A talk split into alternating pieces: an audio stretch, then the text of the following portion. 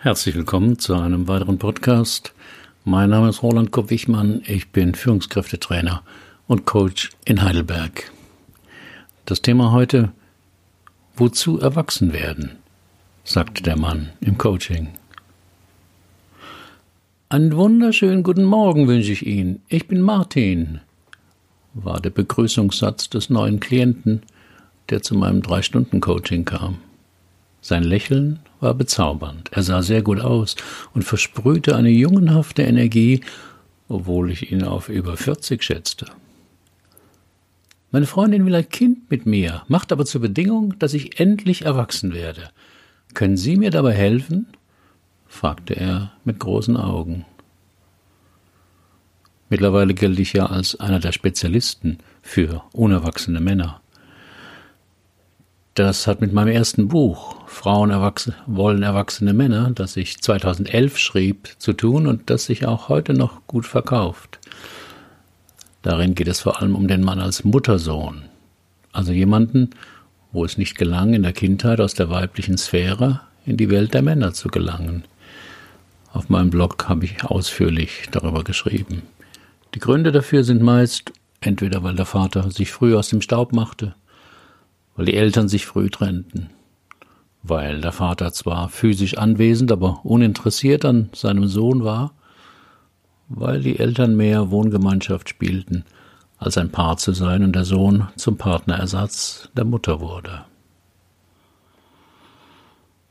Erwachsen werden oder nur älter?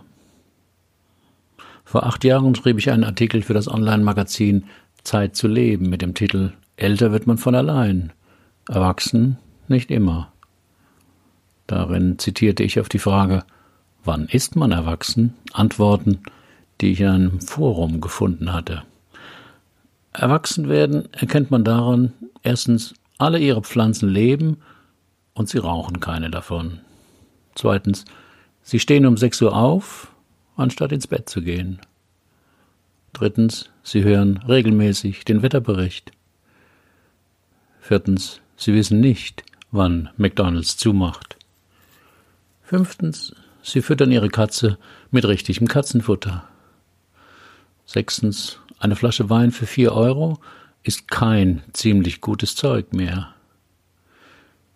Siebtens, 90 Prozent Ihrer Zeit, die Sie vor dem Computer verbringen, ist für Ihren Beruf. Nun aber ernsthafter, woran erkennt man Menschen, die sich weigern, erwachsen zu werden. Fünf Merkmale von Menschen, die nicht erwachsen werden wollen.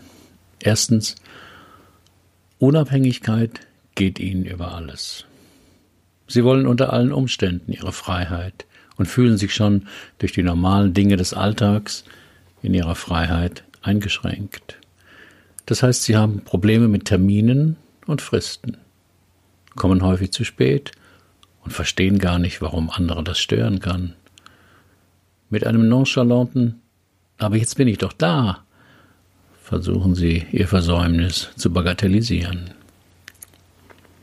Zweites Merkmal, sie sind immer auf der Suche nach dem tolleren Job, der attraktiveren Partnerin, der besseren Stadt, dem einfacheren Leben. Sie können sich aber schlecht entscheiden, weil sie den Verzicht auf andere Optionen nicht mögen. Warum kann ich nicht alles haben, und zwar sofort? ist ihr Kummer. Drittes Anzeichen. Beruflich finden sie nicht ihren Platz. Denn Disziplin, Routine oder Pflichten versuchen sie möglichst zu meiden.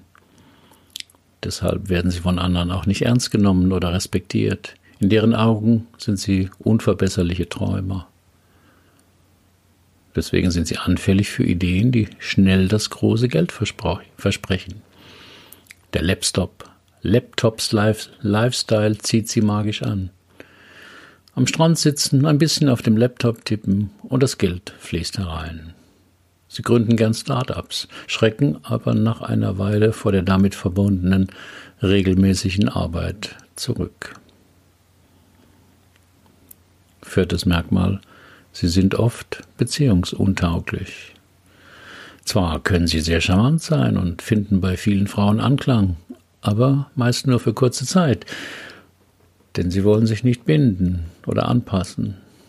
Sie fliehen die mit einer Bindung einhergehende Abhängigkeit, realisieren aber nicht, dass sie extrem abhängig sind, nämlich von ihrem Wunsch nach Unabhängigkeit.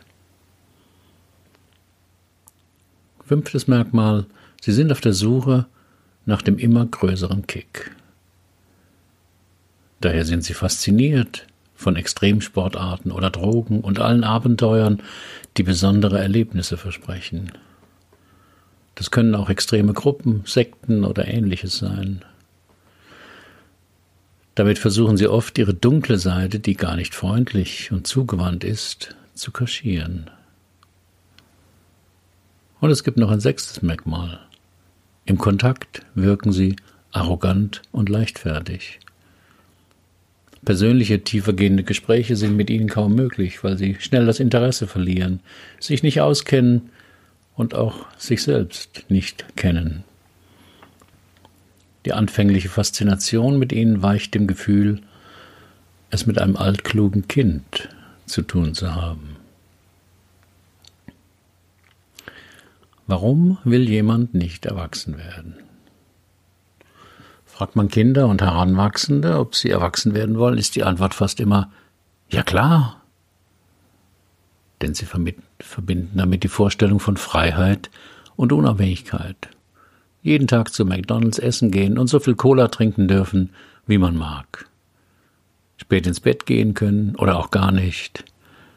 Das Erwachsenenalter scheint ihnen als das Land der unbegrenzten Möglichkeiten. Dass dem nicht so ist, könnten Jugendliche an ihren Eltern sehen, aber oft betrachten sie die als angepasste Spießer und schwören sich niemals so zu werden wie sie. Doch spätestens in der Ausbildung oder im Studium erfahren sie, dass Erwachsenwerden auch mit Einschränkungen verbunden ist. Aber die meisten gewöhnen sich mit der Zeit daran und werden so erwachsen. Männer, die nicht erwachsen werden wollen, gewöhnen sich nicht daran. Sie finden die Begrenzungen des sozialen Lebens unerträglich. Sie halten das für eine Zumutung und sind dauerhaft gekränkt, dass auch für sie in der Ausbildung, dem Studium, der ersten Anstellung keine Extrawurst serviert wird. Und dann gehen sie in den Streik. Sie verweigern sich, indem sie bei der geringsten Anstrengung die Ausbildungsstätte oder den Studiengang wechseln und das mehrmals. Sie zögern das Erwachsenwerden hinaus, indem sie bei Klausuren durchfallen, weil sie das nötige Lernpensum nicht ernst nehmen. Oder entwickeln Prüfungsängste, die ihnen helfen, immer wieder von vorne anfangen zu können. Und sie träumen. Träumen von einem anderen Land, einem anderen Gesellschaftssystem, einer anderen Welt. Zurück zu meinem Klienten Martin. Sie sagten, Ihre Partnerin macht es zur Bedingung für ein Kind, dass Sie erwachsen werden, knüpfte ich an den Beginn des Coachings an und frage ihn, wollen Sie denn ein Kind? Eigentlich nicht, war seine ehrliche Antwort. Aber um uns herum bekommen gerade viele Paare Kinder, und außerdem ist an der Kinderfrage bisher schon jede Beziehung von mir gescheitert. Und ich will meine Freundin nicht verlieren. Also Sie wollen sich eher dem Druck beugen, als dass es Ihr Wunsch wäre, präzisierte ich seine Aussage. Könnte man so sagen, ich ahnte, dass wir an einer wichtigen Stelle angelangt waren und wollte wissen, was glauben Sie denn, was sich zu Ihren Ungunsten ändern würde, wenn Sie Vater würden? Der Klient musste nicht lange überlegen und seine Antwort verriet, in welchem Dilemma er sich befand. Ist das Kind mal auf der Welt, ist klar, wer das Kind ist und wer der Erwachsene dann muss ich ja Verantwortung dafür übernehmen, antwortete er. Das Kind nimmt ihnen also ihre Position weg, folgerte ich. So habe ich das noch nie gesehen, staunte mein Gegenüber.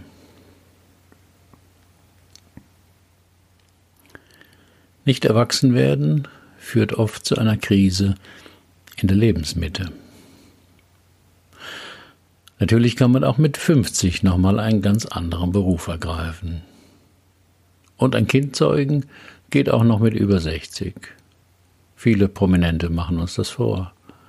Doch für einige wesentliche Erfahrungen im Leben gibt es Zeitfenster. Also Lebensabschnitte, wo etwas an der Reihe ist, was man nur schwer verschieben kann. Männer, die nicht erwachsen werden wollen, versäumen diese Zeitfenster. Im Beruf merken sie, dass gleichaltrige Kollegen karrieremäßig an ihnen vorbeiziehen.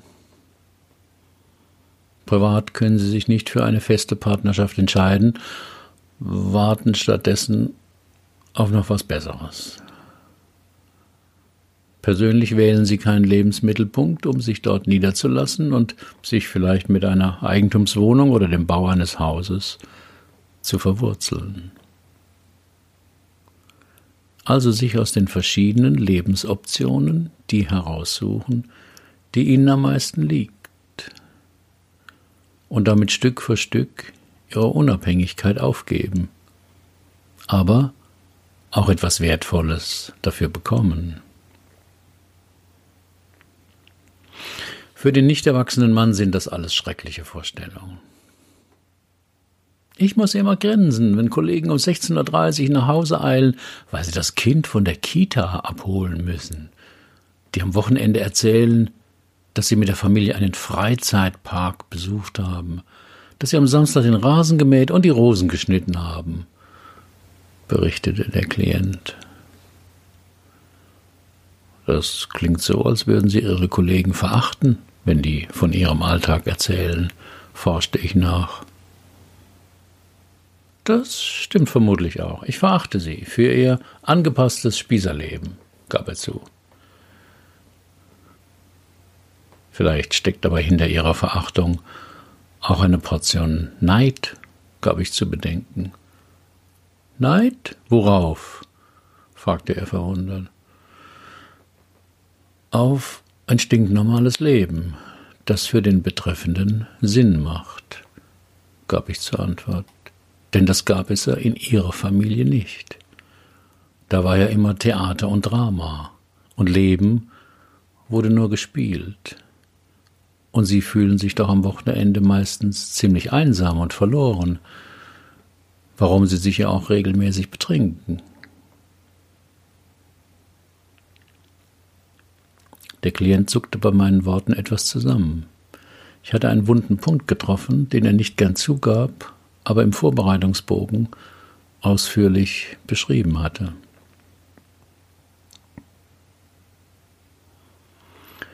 Um erwachsen zu werden, muss man sich ablösen von den Eltern. Zur Zeugung eines Kindes braucht es Mann und Frau oder zumindest Ei und Samen von beiden. Über die Frage, ob für eine gute Kinder das auch Mann und Frau braucht, gibt es unterschiedliche Ansichten. Schwule und lesbische Paare haben Kinder und beteuern, dass es ihrem Kind an nichts fehlt. Viele Alleinerziehende, meist sind es Frauen, hätten für ihr Kind gern eine männliche Bezugsperson gehabt, aber es hat sich nicht ergeben. Wie immer gibt es viele Theorien darüber, aber entscheidend ist immer das subjektive Erleben. Deshalb wollte ich wissen, wie mein Klient seine Eltern erlebt hatte. Meine Eltern waren grundverschieden. Eigentlich passten sie nicht zueinander. Meine Mutter war Theaterschauspielerin und auch im richtigen Leben spielte sie Rollen. Meistens die einer großen Diva, obwohl wir nur in einer kleinen Dreizimmerwohnung lebten. Mein Vater war Buchhalter in einem kleinen Betrieb, und wie war das so mit Ihrer Mutter? Mit meiner Mutter war es immer toll. Wir spielten auch zu Hause oft Theater. Sie hatte einen Fundus von Kostümen und wir verkleideten uns oft und spielten Rollen nach, zum Beispiel die Sissi-Filme. Sie war die Kaiserin und ich spielte den Erzherzog Franz Josef. In solchen Momenten war ich glücklich, berichtete der Klient lebhaft. Dann war ihre Kindheit eher eine einzige Bühne, fiel mir dazu ein. Ja, aber nicht sehr lange. Als ich zehn war, verliebte sich meine Mutter in einen Kollegen vom Theater und verließ uns an einem Wochenende im November. Ich habe sie nie wiedergesehen. Das muss ja eine Katastrophe für Sie und Ihren Vater gewesen sein, sagte ich. Ja, war es wohl, antwortete er ziemlich emotionslos.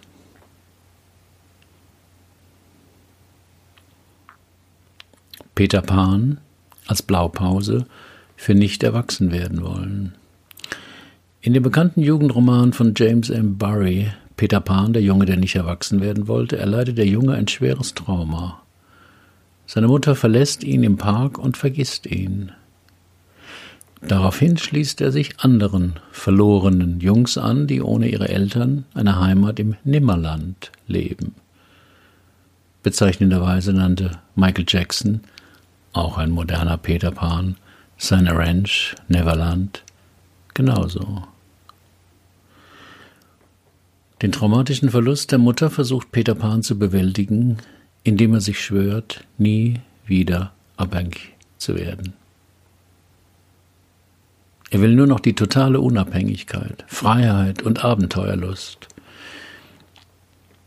Doch der Preis dafür ist eine zunehmende Bindungslosigkeit und Austauschbarkeit von Menschen. Das zeigt sich, als er sich in seine jugendliche Freundin Wendy verliebt. Peter Pan verweigert diesen Entwicklungsschritt ins Erwachsenwerden und entscheidet sich dafür, nicht weiter zu wachsen, sondern für immer ein Junge zu bleiben. Beim Peter Pan-Syndrom weigert sich ein Mann, erwachsen zu werden und will am liebsten für immer Kind bleiben. Erste Anzeichen zeigen sich meist im Alter von 20 bis 25 Jahren, wenn der junge Mann erstmals Verantwortung übernehmen soll. Das liegt aber nicht an mangelnder Intelligenz, sondern betrifft allein die Gefühlsebene. Die Emotionen bleiben auf dem Niveau eines Kindes. Zum Beispiel indem sie sich aus der realen Welt oft gänzlich zurückziehen, ihr Leben findet dann oft in einem Dreieck zwischen Bett, Kühlschrank und PC statt. Über dieses Syndrom schrieb 1983 der amerikanische Psychoanalytiker Dan Keeley sein Buch Das Peter Pan-Syndrom. Darin führte er sechs Symptome auf, die die betroffenen Männer aufweisen. Verantwortungslosigkeit, Angst, Einsamkeit, sexueller Rollenkonflikt, Narzissmus und Chauvinismus. Auch bei meinem Klienten Martin zeigten sich diese Merkmale. Genauer gesagt, seine Freundin zeigte ihm diese immer wieder auf. Woran macht Ihre Freundin denn fest, dass Sie nicht erwachsen sind, wollte ich wissen. Sie sagt zum Beispiel, dass ich zwar Hilfe von anderen gern annehme, aber mich selten revanchiere. Dass ich trotzig und maulig werde, wenn etwas nicht nach meinem Kopf geht. Dass ich keine Freunde habe, aber am schlimmsten findet sie, dass wenn was schief geht, ich die Schuld immer auf andere oder die Umstände schiebe. Und? Finden Sie das auch? fragte ich. Ja Gott, keiner ist perfekt, oder? war seine lapidare Antwort. Auf der Suche nach dem Teil, der erwachsen ist.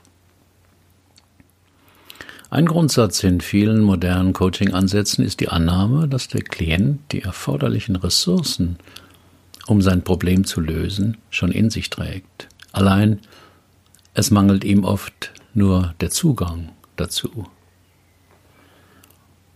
Der Klient präsentierte mir bisher in der Sitzung vor allem die Seite von sich, die nicht erwachsen werden wollte. Das hatte sicher auch biografische Gründe, denn Seine Eltern führten ja auch eher ein eingeschränktes, wenig erwachsenes Leben. Im Modell des inneren Teams geht man davon aus, dass unsere Psyche kein einheitliches Ding ist, sondern aus Teilen besteht, die polar angeordnet sind. Wer beispielsweise das Leben eines Geizhals führt, hat in sich auch einen Teil, der gerne Geld ausgibt und das Leben genießen möchte. Wer vor allem das Chaos lebt, hat auch eine verdrängte, ordnungsliebende Seite in sich. Doch meistens dominiert eine Seite und das Leben dieses Menschen sieht dann dementsprechend aus. Diesem Modell folgend wollte ich herausfinden, wo der erwachsene Teil bei, einem, bei meinem Klienten war und warum er sich so wenig zeigte. Das geht natürlich nicht in einem normalen Gespräch, sondern ich mache das meist in Form eines Interviews mit dem abgespaltenen Teil. Ich bat den Klienten, auf einem separaten Stuhl Platz zu nehmen, achtsam zu werden und eine Situation in seinem Leben zu suchen, in der er sich mal erwachsen fühlte und auch so handelte. Martin musste nicht lange überlegen. Vor zwei Jahren war ich Zeuge eines schrecklichen Autounfalls auf der Autobahn. Direkt vor mir brach ein Wagen aus, weil ein Reifen geplatzt war. Das Auto zog nach rechts, krachte gegen die Leitplanke. Ich hielt nach hundert Metern, lief zu dem Auto und sah, dass eine Familie drin saß, die ziemlich verletzt schien. Sofort rief ich mit meinem Handy einen Krankenwagen und sicherte das Auto mit dem Warndreieck aus meinem Wagen. Da da handelten Sie ja wie ein vernünftiger Erwachsener, unterbrach ich ihn. Aber natürlich, das weiß doch jeder, was in einer solchen Situation zu tun ist, antwortete der erwachsene Teil des Klienten. Aber sonst spielen Sie, der erwachsene Teil, doch im Leben von Martin keine große Rolle. Sie sind da wenig sichtbar. Im Vordergrund ist da meistens ein unerwachsener Jüngling. Warum eigentlich, wollte ich wissen. Wenn man mit dem System der inneren Familie arbeitet, dann wird klar, dass der erwachsene Teil von Martin ein verbannter Teil war, der keine große Rolle im Leben des Klienten spielen durfte. Warum das so war, wollte ich herausfinden und führte dazu das Interview mit dem Erwachsenenteil weiter. Warum dürfen Sie keine große Rolle im Leben von Martin spielen? fragte ich. Martin kann mich nicht leiden. Er verachtet mich. Er ist total auf den Jüngling fixiert. Mit ihm hat er Spaß und jede Menge verrückte Einfälle. Nur mit ihm fühlt er sich lebendig, brach es aus dem Tal heraus. Und was hat er gegen sie? Der Klient, der sich ja in der Rolle seines erwachsenen Teils befand, stockte. Dann verzog er verächtlich den Mund und stieß hervor. Ich erinnere ihn an seinen schwachen Vater, den Buchhalter. Deshalb will er mit mir nichts zu tun haben.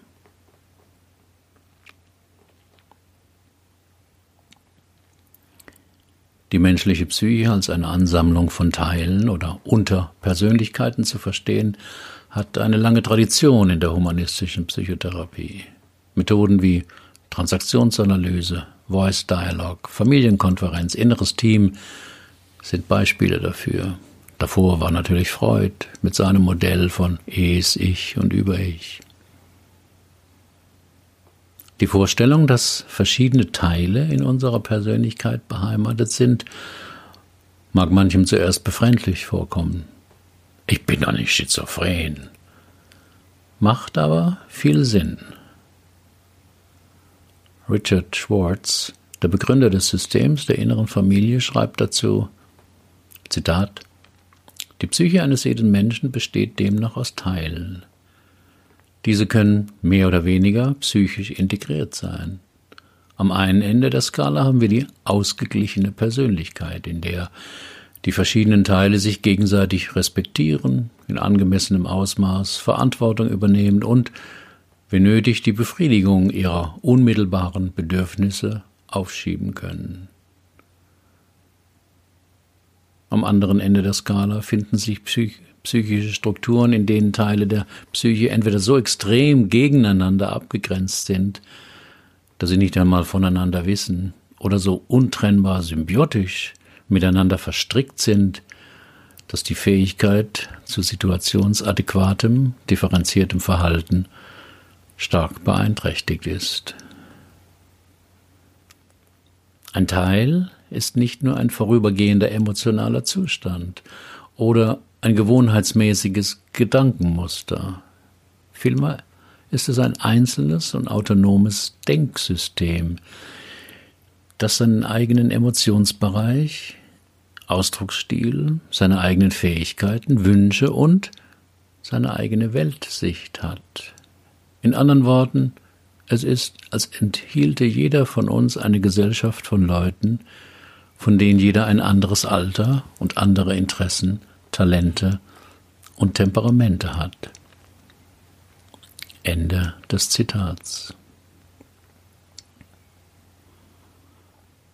Um erwachsen zu werden, müssen verbannte Teile integriert werden. Ich bat den Klienten wieder auf seinem ursprünglichen Stuhl Platz zu nehmen. Er war ziemlich bleich und schaute mich ratlos an, als verstünde er nicht genau, was in den letzten Minuten passiert war. Deshalb versuchte ich, das Erlebte einzuordnen. Der erwachsene Teil von ihnen auf dem anderen Stuhl sprach darüber, dass sie ihn nicht leiden können, weil er ihrem schwachen Vater, dem Buchhalter, ähnlich sei. Griff ich den Faden wieder auf. Der Klient sagte nichts, aber ich sah, dass es in ihm arbeitete. Und jetzt geschah etwas Erstaunliches. Das da eben auf dem anderen Stuhl, das war nicht ich, sagte der Klient. Ich weiß, antwortete ich, das war der Teil, den Sie immer wieder verleugnen in Ihrem Leben und den Sie aber dringend brauchen, um erwachsen zu werden. Aber ich wollte nie so werden wie mein Vater, reagierte Martin heftig. Meine Mutter hat ihn immer als warnendes Beispiel mir vorgehalten. Werde bloß nicht so wie dein Vater, sagte sie dann verächtlich, so ein langweiliger Erwachsener. Jetzt waren wir am Kern, dem Lebensthema des Klienten, einem Dilemma. Hätte er die Nähe zum Vater gesucht, wäre die Mutter enttäuscht gewesen. So blieb er innerlich an der Seite der Mutter, um den Preis, dass ihm die männliche, erwachsene Seite des Vaters fehlte.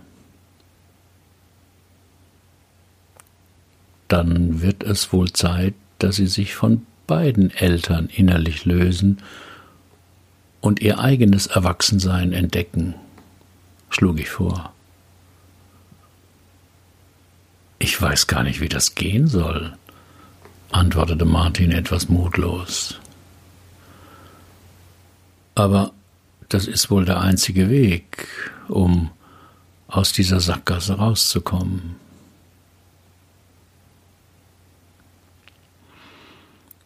Dieser Fallbericht ist ein Beispiel dafür, dass Veränderung oft Zeit braucht. Im Fall von Martin vier Jahre, in denen er eine Psychoanalyse machte. In unserem drei Stunden Coaching hatten wir nur aufdecken können, was hinter seinem Peter Pan-Syndrom steckte.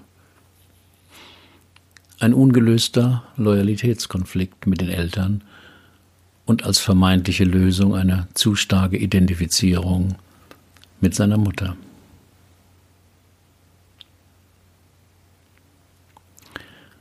Weitere Fallgeschichten aus meiner Coaching-Praxis finden Sie in dem Blogartikel Alle Fallgeschichten sind real, aber so verfremdet, dass ein Rückschluss auf meine Klienten nicht möglich ist und die Vertraulichkeit gewahrt bleibt.